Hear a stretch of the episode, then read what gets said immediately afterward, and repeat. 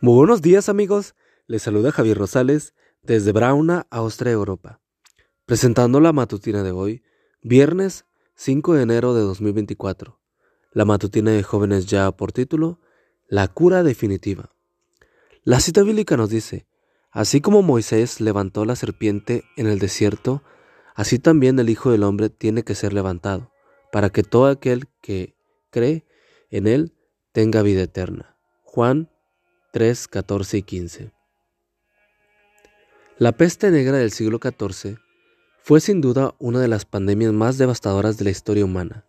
El brote repentino de esta enfermedad terminó con la vida de entre 75 y 200 millones de personas y afectó de manera significativa la economía y el estilo de vida de aquella generación. Ningún pueblo está completamente preparado para enfrentarse a una plaga. Como vimos hace unos años, con el COVID-19. Y el pueblo de Israel no era la excepción. Por eso, en su peregrinación por el desierto, miles de israelitas murieron al ser atacados por las serpientes venenosas. Habían hablado contra Dios y Moisés y expresado dudas sobre la dirección de Dios, pero ahora reconocían que habían actuado mal. Hemos pecado al hablar contra el Señor y contra ti. Pídele al Señor que, se aleje, que aleje de nosotros las serpientes. Números 21.7. Entonces Dios ordenó a Moisés que hiciera una serpiente de bronce y la pusiera en un asta, de modo que si alguno era mordido y miraba la serpiente que había sido levantada, quedará sano. Esto era un símbolo de la muerte de Cristo por nuestros pecados. Aunque por nosotros mismos no podemos solucionar el problema del pecado, podemos ejercer fe en Jesús para el perdón de los pecados. Contemplar el sacrificio de Jesús con fe nos sanará de la peste más devastadora de la historia, el pecado. En cierta ocasión, un paciente fue con su farmacéutico. ¿Puede darme algo para el resfriado?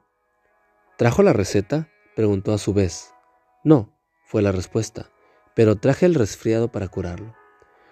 Con frecuencia, los que buscan un remedio para la enfermedad del pecado procuran presentar su propia receta al Señor, pero todo lo que Él nos pide es que aceptemos los beneficios de su sacrificio en nuestro favor.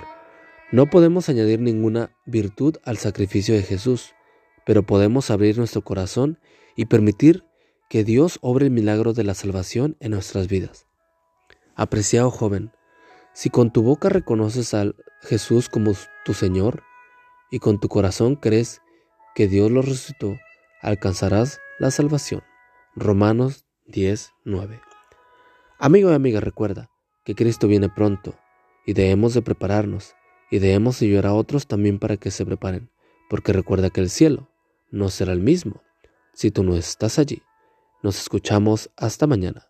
Hasta pronto.